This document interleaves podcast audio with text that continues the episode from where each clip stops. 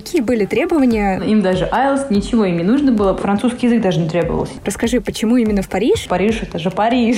Fashion Week.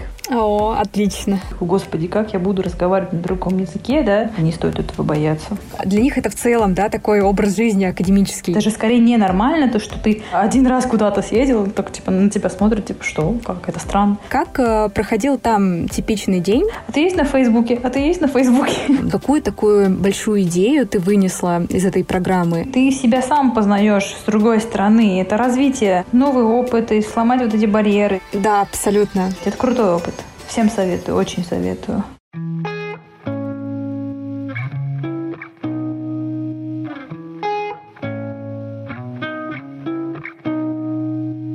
Привет, это Анастасия Зеленова, и вы слушаете Foreign Lands, подкаст о международном волонтерстве, проектах, программах, учебе и карьере за рубежом. Сегодня у меня в гостях Ани Айраян, и мы будем говорить о программах академической мобильности. Привет, Ани. Всем привет, ребят. Думаю, что стоит сначала рассказать, а, что же это за программы академической мобильности. Вы все знаете, что есть э, такие программы, как Erasmus, а есть отдельные программы включенного обучения в университетах-партнерах. Часто в университетах есть партнерские отношения с какими-то другими университетами за рубежом, а также исследовательскими центрами, и студенты имеют право поехать на семестр, обучаться в другом университете. И сегодня как раз мы поговорим об этих возможностях. Они, наверное, я начну с первого вопроса. Это то, чем ты занималась до семестра в Париже и что тебя подтолкнуло к участию в этой программе академической мобильности? Я сначала училась на бакалавриате, факультет философский, на отделение рекламы и связи с общественностью, но, к сожалению, там нам никто не рассказал о таких прекрасных возможностях обучения за рубежом. Но уже в дальнейшем, когда я поступила в высшую школу бизнеса МГУ, там просто эта практика, она довольно часто используется студентами. И вот нам рассказали, что вот есть возможность уехать на семестр и даже на два семестра за рубеж. Соответственно, я решила воспользоваться этой возможностью, иметь опыт да, обучения за рубежом. Я бы сказала больше, что нас непосредственно факультет, они больше мотивировали, склоняли к тому, чтобы действительно попробовать это. И международный опыт, он как бы очень сильно приветствовался. Я бы сказала, что это университет больше натолкнул меня, чем нежели я сама к этому пришла. Хотя вот даже в школьное время у меня были мысли о том, что я бы хотела поехать учиться за рубеж. Ну и тут получилось так, э, что вот университет предлагал возможности. Я такая, может быть, все-таки попробовать? Не просто так в школе у меня эти мысли появлялись. И вот в итоге, да, я действительно это сделала и поехала учиться вот по программе Erasmus в Париж. Здорово, что университет, да, по сути, провел презентацию, рассказал о таких возможностях, потому что в самом деле не всегда университеты почему-то это поощряют, хотя есть соглашения, да, с другими странами, но не всегда они как-то это афишируют, рассказывают об этом, не дают больше информации студентам. Ну вот, да, к сожалению. А вообще, в принципе, в МГУ есть э, практически у всех факультетов договоры с э, университетами других стран. Но на философском никто об этом, собственно, не рассказывал. А вот когда я уже училась на магистратуре в высшей школе бизнеса, действительно, практически перед каждым началом семестра у нас вот проводилась такая своего рода презентация, семинар, да, на котором нам рассказывали, что вот есть такие-то такие университеты, есть возможность уехать туда-то, и про требования. Угу. То есть, опять-таки, со стороны университета была какая-то активность. В чем суть Erasmus? Да? Ты едешь, а к тебе приезжают иностранные студенты. Для факультета тоже было важно, чтобы, помимо того, чтобы своих студентов отправлять, чтобы приезжали иностранные студенты. Факультет больше был... Инициатором. Э, нацелен на то, чтобы да, максимально своих студентов да, отправлять все-таки. Угу.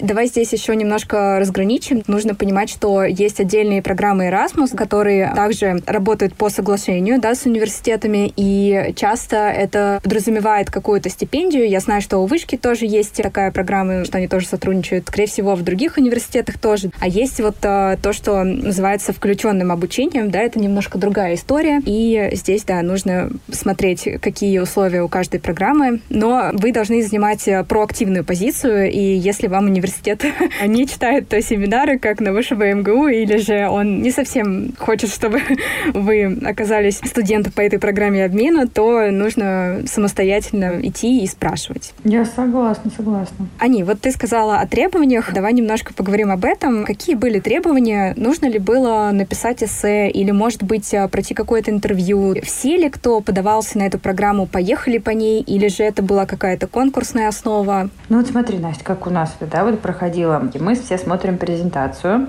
там как бы список университетов, и, соответственно, на каждом слайде практически было написано, какие требования. Конкретно мой университет, я училась в Париже, бизнес-школа SEO называлась. Там не было требований, соответственно, им даже IELTS, ничего им не нужно было, просто ты как бы подаешься, пишешь эссе, и эссе скорее даже, оно не отправляется дальше. То есть это в рамках твоего университета, они просто просматривают, потом такое мини-собеседование, и если нет конкурса, а именно там два или более людей да, претендуют на место, то все, ты спокойно с международным отделом факультета договариваешься и начинаете вот этот процесс Erasmus. Угу. Это относительно моего университета, да, допустим. Но были однокурсники, ребята, которые хотели поехать вот в Сингапур. У нас была возможность, да, в Сингапур, в Японию, просто я не помню, какие именно города. Азия, скажем так, они были более требовательны. То есть у тебя должен был быть обязательно рейтинг 5.0, то есть сессия, да, предыдущая должна была быть закрыта исключительно на все пятерки. И, соответственно, IELTS либо TOEFL. Вот точно не назову, какой именно балл, ну, как бы выше среднего. А относительно Европы там не было таких жестких требований. IELTS, TOEFL, ничего. В рамках своего же университета пишешь эссе, которое дальше никуда не отправляется. Поэтому мы с подругой целенаправленно вот выбрали Париж и, соответственно, отправились вообще без проблем. Ничего, никакой преграды не было, считай. Написали эссе такое, чисто символическое, просто почему именно ты выбираешь этот университет, какие у тебя цели. И на собеседовании практически дублируется эссе, просто уже в устном формате. Мы вот сидели с работниками международного отдела просто такой формат диалога, и все. Угу. То есть никаких сложностей вообще не было. Отлично. То есть нужно смотреть просто, какие требования у каждого университета, да, и смотреть на то, что подходит именно вам. Конечно, конечно. Да, мне кажется, что все вполне реально. Это не должно казаться чем-то очень сложным или невозможным, да, здесь все довольно-таки понятно и возможно. Ани, ты поехала в Париж. Расскажи, почему именно в Париж и на какое направление? Ну вот смотри, так как я училась в бизнес-школе, и отделение у меня было международный бизнес и маркетинг, у меня не было возможности выбрать какого-то другого направления. Я считаю, что я училась в аналоге да, своего факультета, просто в другом университете и в другой стране. И даже у нас предметы были составлены так, чтобы покрывать друг друга. Почему Париж? Честно, изначально с подругой планировали полететь в Милан, но просто там был намного выше конкурс. То есть почему-то все ребята курс захотели именно в Милан. И что-то с подругой поговорили, переговорили, решили, что вот можно, в принципе, поехать и в Париж. Все-таки Париж — это же Париж. И многие просто мечтают побывать в Париже, да, а у нас есть такой шанс просто поехать туда учиться, и плюс никакой экзамен дополнительно, ничего сдавать не нужно, да, и мы решили все-таки попробовать, и все сложилось позитивненько и очень легко достаточно, да, и что в итоге мы как бы там отучились семестр. Да, Париж звучит э, действительно замечательно. Расскажи, как вы организовывали весь процесс с точки зрения академической, да? Получается, что, как ты говоришь, другого направления, понятно, выбрать было нельзя, да, все было в рамках твоей специальности, по большей части. И, получается, эти оценки засчитывались, да, как если бы ты осталась в Москве. И с точки зрения финансирования тоже ты, по сути, платила как за магистратуру в Москве. Никак это не отразилось. По факту, да, мы оплачивали просто свой тот же самый семестр, который оплачивали бы и в Москве. У нас не было такого, что мы вот в бизнес-школу в Париже в евро там что-то дополнительно оплачивали. Нет, мы просто грубо, да, вместо Москвы ходили в университет в Париже. И все. А так предметы тоже, соответственно, мы вот исходя из выбора предметов, нам даже международный отдел подсказывал, что мы должны выбрать, чтобы у нас покрывалось то, что мы проходим в Москве, и то, что там преподают в Париже. Соответственно, оценки тоже потом накладывались на московские оценки. Единственное, там пару долгов было, то, что мы прилетели, и нужно было досдавать, но, как правило, все преподаватели, они очень лояльно относятся к тем студентам, которые возвращаются из программы Erasmus. Mm-hmm. Бывает зачастую, что просто автоматом проставляют. Поэтому, как с такой точки зрения, у нас проблем вообще не возникало тоже, опять-таки, все было так легко, спокойно, здорово. Да, и просто вы оказались в другой локации. Просто в другой локации, да, считаю, это был нереально крутой опыт.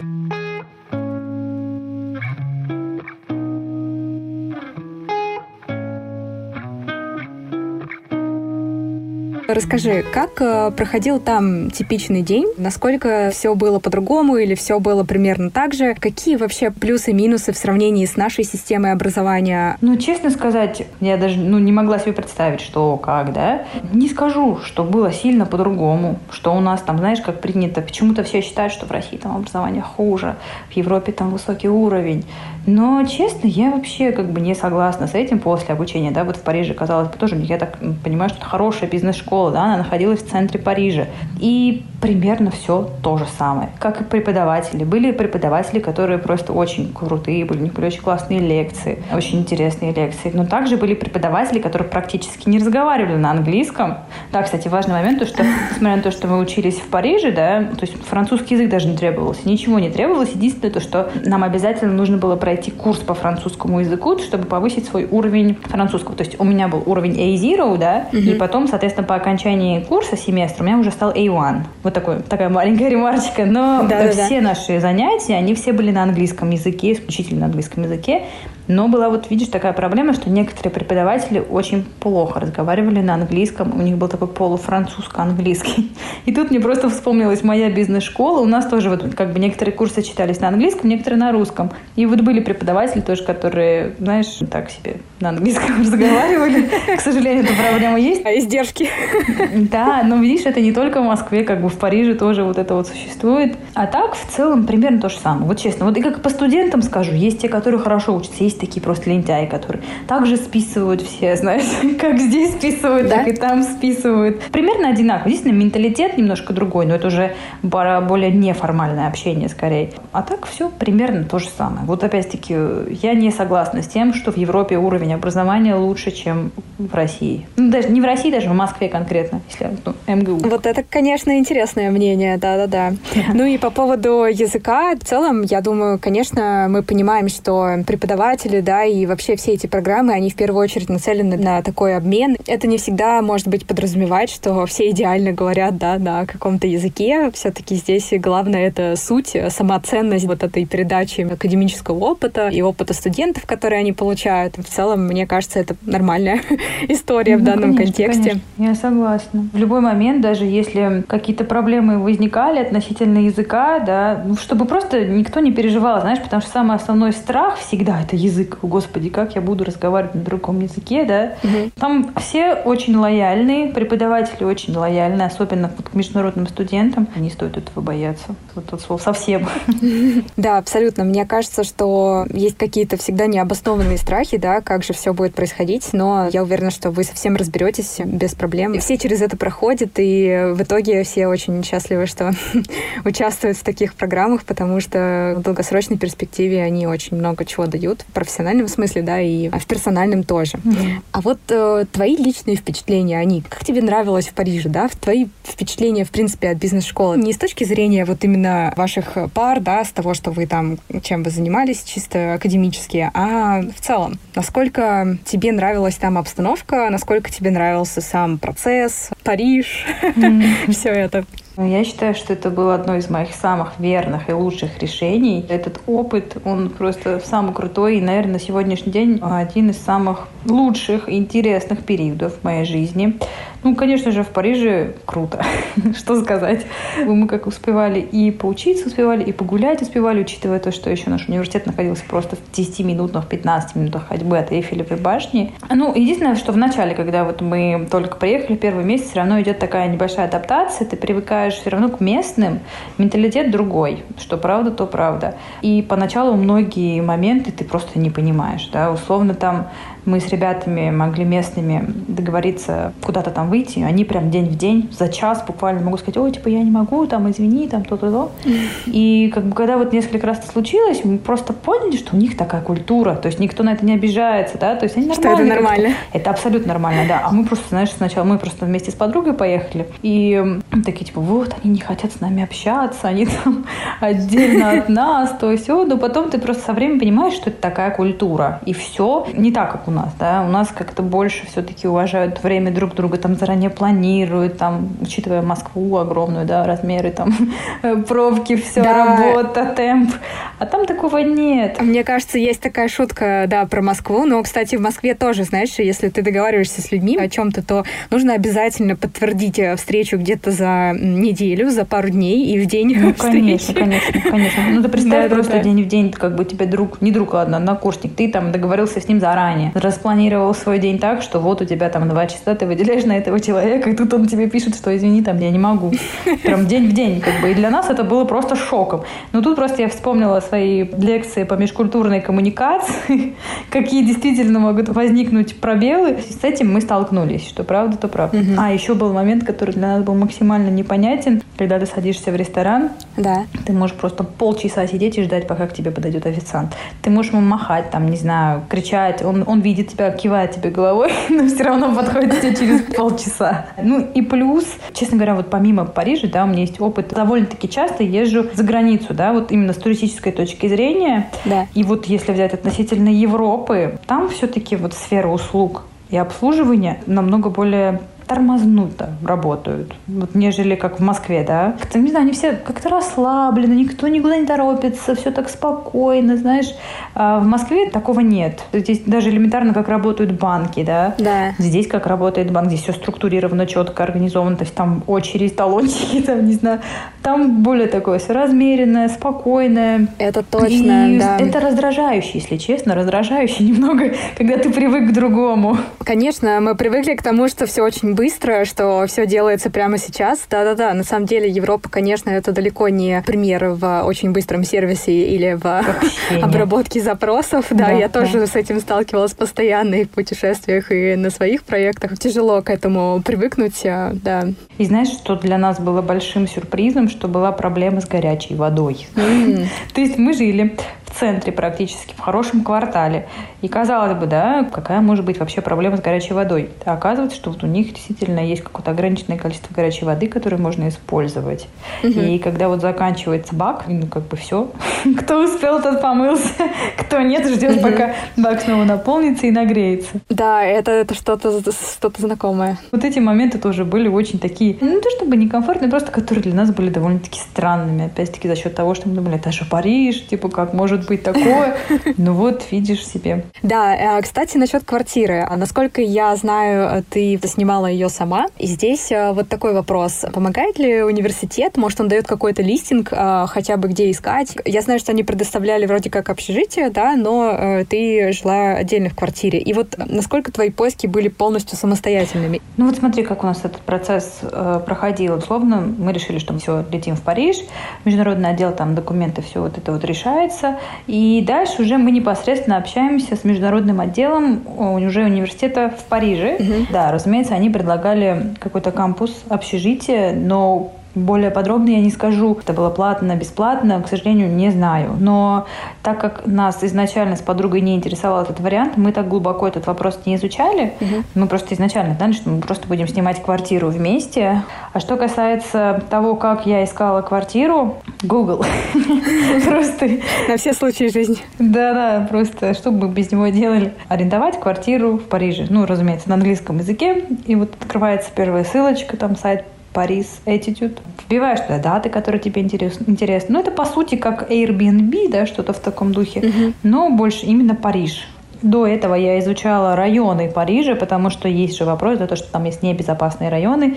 И, соответственно, мы смотрели квартиры, которые э, находятся рядом с университетом, чтобы там далеко не ездить. В итоге мы отобрали хороший район, ну, прям хороший, хороший. Это 16-й район, он считается таким один, одним из самых благополучных. У нас прям из окна было видно Эйфелевую башню. То есть, честно говоря, да, у нас прям отчасти это была и учеба, и каникулы, знаешь. у вас был просто настоящий парижский опыт, Да, да. И школа в центре, и Вообще. квартира. Я согласна, поэтому вот я до сих пор как бы вспоминаю с улыбкой, знаешь, такие прям с теплым ощущением внутри, там вот эти вот один из самых лучших периодов, да, в моей жизни. Слушай, а чем занимались на выходных? Ездили ли куда-то? Как проводили досуг на выходных? Что делали? Ты знаешь, вообще удивительно, но вот сначала нам написали о том, что у нас вот учеба начинается 30 августа, и у нас, соответственно, были билеты, то, что вот мы 30 пролетаем уже в Париж. Потом так получилось, что они по каким-то причинам перенесли обучение, и в итоге начало было 4 сентября, то ли даже 7 сентября, вот первый день, когда, знаешь, всех собирают, и разных студентов рассказывают про университет, Orientation. да, да, да. Он подошла учить тому, чтобы выбирать курсы. Наш курс, который нам подходил, начинался практически в конце сентября.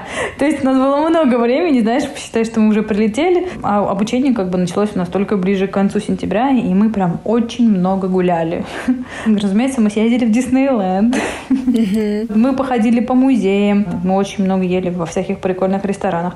Потом нам повезло, мы попали в тот период, когда Fashion Week это просто, ну, наступает Fashion Week. О, отлично. Это, я не знаю, этот город просто преображается. И ты просто ходишь по центру и видишь, как все люди очень красиво, очень стильно одеты. Везде ходят эти блогеры, фотографы фотографируют, папарацци фотографируют, показы мод практически везде. Я помню, что на тот год, когда вот был Fashion Week, и в Сан они проводили вообще бесплатный, открытый для всех показ, угу. буквально у Эйфелевой башни. Это все очень здорово, на самом деле. Прям такие, ну, просто очень много гуляли. Да, вы прям начали а, семестр с а, настоящей культурной программы во всех смыслах. Да. Здорово. Вот, нам очень нравилось. И знаешь, что вот было в плюс, то, что нам больше понравилось, что там в Париже э, очень много иностранцев всегда. И как я поняла, да, что сезон в Париже всегда. То есть нет такого там лета, зима, там осень, а там всегда много людей. Что-то происходит. Ага. Да, там всегда какой-то движ. Мы вот очень много бывало, да, вот общались не непосредственно с иностранцами, просто туристами, да, они просто подходили, начинали говорить, то есть это открытость, да, того, чего здесь у нас, к сожалению, нет. Да. Э, вот я помню, мы сидели просто в кафешке какой-то, там девушка начала из Америки, из Нью-Йорка, она начала рассказывать, что вот, мы там с мужем прилетели, у нас там годовщина, вот так, так, и как-то, вот они были открытые, общительные, знаешь? Да, все гораздо проще. Да, да, да, да.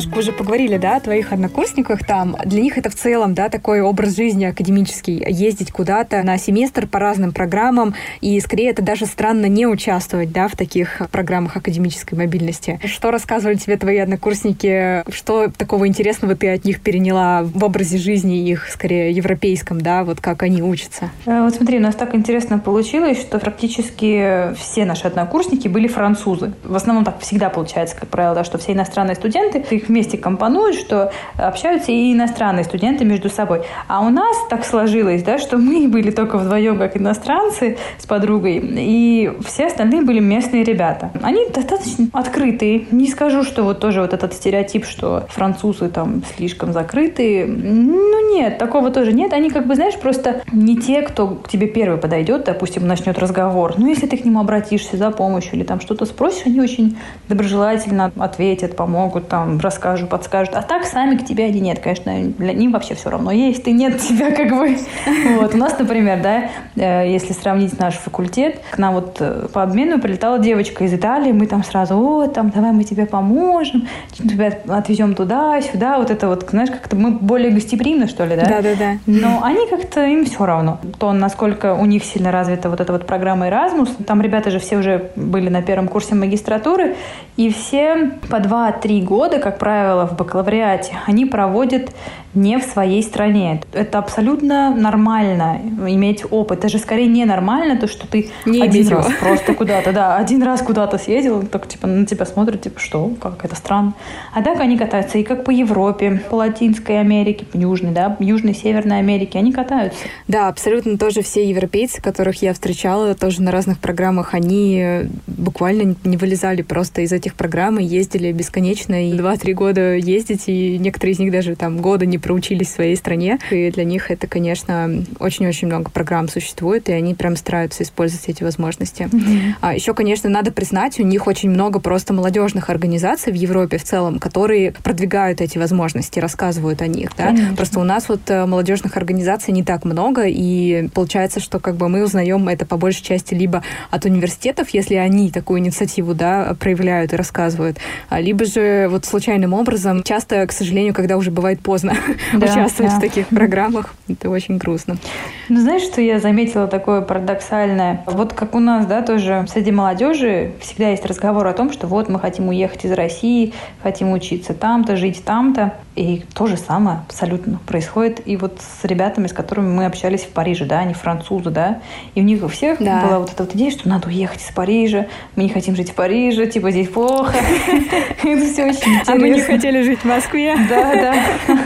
Поэтому это какой-то замкнутый круг отчасти. Как говорится, всегда хорошо там, где нас нет. Ну да, да. Кстати, это интересная, да, заметка, что так получается. Смотри, давай поговорим немножко о челленджах, да? Что было для тебя, может быть, самым сложным? Может быть, это было э, нахождение ну, в течение долгого времени в другой стране? Или, может быть, еще какие-то вещи, которые в какой-то момент тебе показались э, тяжелыми? Или как-то тяжело тебе было эмоционально с ними справиться? Что, что было такого? Или все было, все было хорошо? Да нет, на самом деле я бы сказала, что самый первый челлендж — это язык. То есть, э, несмотря на то, что я учу английский чуть ли не с первого класса, да, все равно это немножко другое, когда ты общаешься должен, да, как будто на русском все, никто ничего не понимает. Ты должен только на английском и общаться. И поначалу просто сложно перенастроиться. И как бы полностью ты сначала автоматически почему-то переводишь в своей голове там язык, потом там начинаешь только отвечать там. А потом со временем уже спустя ну, буквально две недели, да, у тебя уже просто голова по-другому начинает работать даже. Ты уже даже в голове все у тебя на английском. Это, наверное, первый такой челлендж был, что языковой барьер все равно существовал. Опять-таки, несмотря на то, что я учила английский очень давно. Угу. Но это все, соответственно, спустя какое-то время, вообще даже нет проблем с этим. Вот. Э, второй такой челлендж был, наверное, относительно некоторых заданий, домашних заданий. У нас, например, был курс, который назывался Navigating Change. Угу. Нам нужно было найти французскую компанию, выйти на связь с управлением, с менеджментом, взять у них интервью, там, знаешь, провести вот это вот все. Такой вот. прямо field трип, я бы сказала. Да, да. То есть для нас было как-то вот это вот немножко тяжело было. Но считай, мы приехали в другую страну, да, там незнакомство, ничего, кто нас пустит, двух иностранок, вообще что-то там спрашивать, не спрашивать. Вот. И мы просто, знаешь, мы решили с подругой сразу э, замахнулись и написали в этот холдинг Сандро, который, ну, как бы они одежду выпускают. Сандро, Маш, такие написали им письмо, такие наивные девочки, знаешь, приехали, что нам ответят непосредственно обязательно, да, и то, что разрешат нам провести у них интервью. Ну, разумеется, никто нам ничего не ответил, но благодаря нашим знакомым некоторым, которые были в Париже, они нам помогли э, выйти на связь там с супермаркетами, в которых, соответственно, наша знакомая работала. И в итоге ну, тоже мы преодолели, и тоже был очень крутой опыт, знаешь, мы как-то, мы брали интервью реально у сотрудников супермаркета французского, ну, в общем, это было очень круто, то, что нам рассказали Класс. все, как это очень интересно. внутри все это устроено, в общем, это, это было здорово. Сначала всегда страшненько, но потом, когда вот это, ну, как бы ты выходишь из этой зоны комфорта и благополучно выходишь из этого, ты понимаешь, какой это кайф, что на самом деле нет ничего страшного. Да, абсолютно. Вот. Поэтому все решаемо. И было бы желание, остальное все возможно. Мне очень нравится этот э, подход, он потрясающий, оптимистичный и абсолютно правильный. Я согласна полностью. Смотри, вот ты говоришь, что когда ехал туда, да, еще не совсем знала, может быть, чего ожидать в целом, да, то есть у тебя, наверное, были какие-то общие ожидания. Но вот э, сейчас, оглядываясь назад и зная свой опыт, что бы ты посоветовала студентам, которые поедут по программе какой-нибудь академической мобильности, учесть заранее? Может быть, какие-то такие советы, рекомендации ты бы дала Николаем? А, во-первых, я всем рекомендую обязательно уточнять у своего международного отдела, какие есть программы, потому что они есть практически всегда и у всех. Ну, просто, опять-таки, не всегда все говорят об этом, да. И самый главный совет, я всем, всем настоятельно советую обязательно попробовать вот эту программу Erasmus, куда-нибудь съездить, пусть это будет полгода, год, но это очень-очень крутой опыт, который очень сильно расширяет кругозор. Плюс у тебя возникают связи в разных странах мира, потому что помимо того, что мы как бы у нас есть теперь французские приятели, у нас есть ребята, с которыми мы познакомились, которые были из других стран. Это там Корея, да, Южная Корея, там Бельгия, и какие-то еще другие страны, и все они на связи, мы с ними находим. Ну, не то чтобы прям на активной связи, но тем не менее у нас есть контакты, да? Да, да. И если вот когда-нибудь мы вот поедем там в ту же самую Корею, вот девочка она приглашала, она говорит, вот вы будете в Сеуле, обязательно мне напишите, встретимся, я вам все покажу, расскажу. Вот. Поэтому я всем очень советую И обязательно... Активно заниматься да. нетворкингом Конечно. во время участия в программе. Да, да, да. Кстати, вот я, э, вот что от себя никогда не ожидала, но я прям максимально как бы сразу, когда с кем-то знакомилась, сразу такая, о, типа, а ты есть на Фейсбуке? А ты есть на Фейсбуке? Да-да-да, все правильно. У меня там список друзей, поэтому пополнился моих французских приятелей зарубежных приятелей. И сам главный совет не бояться. Правда, не бояться, ничего страшного нет, потому что не все доброжелательные, все всегда помогут, чем смогут. Просто брать и делать. Это крутой опыт. Всем советую, очень советую. Конечно, абсолютно. Главное не думать, что э, на такие программы едут э, какие-то супергении. Все абсолютно такие же студенты с такими же своими э, страхами или с чем-то, что они, может быть, не знают, чего ожидать и чего-то не понимают. И у всех, да, возникают эти проблемы, может быть, и с языком, да, и с какими-то культурными историями, да, к которым мы не всегда готовы, может быть. И, конечно, нужно понимать, что абсолютно каждый находится в таком положении, но в этом и суть академической мобильности в том, чтобы стирать различия или же, наоборот, относиться к ним с уважением. Самая главная цель, да, это вот этот обмен и какое-то новый опыт и сломать вот эти барьеры, знаешь, какие-то. Да, да. Вот опять-таки думать, что только по какому-то одному пути все бывает. Но нет, бывает и по-другому. И это вот, я думаю, что это нас и развивает на самом деле, да. И опять-таки это своего рода выход из зоны комфорта, когда ты находишься в абсолютно новой среде, и ты себя сам познаешь с другой стороны. Это развитие себя самого. То есть как ты себя ведешь в такой-то ситуации, да, допустим. Но, опять-таки, не стоит бояться, потому что даже относительно учебы, наверное, самые большие страхи, вот как ты правильно говоришь, почему-то у всех возникает ощущение, да, угу. это вот стереотип, что только умные могут учиться за границей. Нет такого. И плюс э, преподаватели местные, да, они очень-очень лояльно относятся к международным студентам. Тем более, они когда ну, узнавали о том, что мы на полгода, да, даже не на два, там, не, не на год, они максимально лояльно относились к нам. Абсолютно согласна. И здесь такой у меня вытекающий, да, вопрос вот что ты думаешь, э, этот семестр участия в этой программе дало тебе в контексте твоей жизни в целом? Какую такую большую идею ты вынесла из этой программы? Как это поменяло, может быть, тебя в профессиональном смысле? А что это тебе дало в дальнейшем? Во-первых, до сих пор я в своей голове вот прокручиваю некоторые материалы, которые предоставляли вот местные преподаватели. Там был очень интересный предмет, да, маркетинг 21 века. Угу. То, что там рассказывали про sustainability, да, то, как это важно. Какие-то такие моменты до сих пор, когда вот да. я в своей работе что-то делаю, да, я все это вспоминаю. Это с точки зрения обучения, то, что были действительно курсы, которые очень сильно мне запомнились. И опять-таки вот этот вот опыт, мы брали интервью сотрудников э, супермаркета, я бы сказала, вот этот да. вот. И, наверное, самый основной опыт, это, наверное, опыт общения с людьми из другой культуры. То есть ты понимаешь, как можно общаться с каким человеком. Я просто это вспоминаю, этот период моей жизни, как один из самых беззаботных, добрых, несмотря на то, что обучение, казалось бы, да. Ярких. И, да, ярких, конечно, конечно. Прям просто исключительно позитивные воспоминания. Я всегда знаю, что вот спустя какое-то время там, мне будет что рассказать там своим детям, внукам. Вот, там я училась в Париже. Да, да, конечно. Вот, и то, что это было очень здорово. То, что вот мы там по всем достопримечательностям ездили, классно гуляли. Ну и как с точки зрения обучения, опять-таки, тоже какой-то опыт, но больше с точки зрения душевного отдыха, я бы сказала. Вот. И опять-таки познание самой себя. То есть, не знаешь, было такое ощущение, что вот как будто бы моя жизнь есть в Париже и есть моя жизнь в Москве. И то, что вот как будто бы мою жизнь в Москве поставили на стоп, ее не было. Знаешь, вот это действительно удивительное ощущение. Да, кстати, есть действительно такое такое ощущение, когда уезжаешь на какие-то программы, как будто бы действительно твоя жизнь просто на паузе, да, да в твоей стране. Да, да, да. А сейчас вот ты приедешь и начнется все заново. Вот. Да. И на самом деле, когда ты возвращаешься, ты еще долгое время находишься в прострации. Ты пытаешься понять, что я, где я нахожусь, как так. Учитывая, что мы еще жили с подругой долгое время, да, мы очень сильно с ней сблизились. Если до нашей поездки в Париж мы просто как бы дружили, а сейчас вот она мне как сестра, она родной человек, да, для меня. Это тоже важно, знаешь, приобретение нового близкого человека. Вот, то, что мы с ней в поездке были вместе, жили вместе и не разругались, мне кажется, это тоже такое показательное. Конечно, да, это дружба крепкая. Это крутой опыт во всех смыслах, и с точки зрения работы, профессии, да, и с точки зрения просто кругозора, то, что ты видишь, как, какой мир разный, какие мы все другие, и как все здорово. И знаешь, что нет правильного, неправильно, просто есть разное, у всех разное, по-разному, по-другому.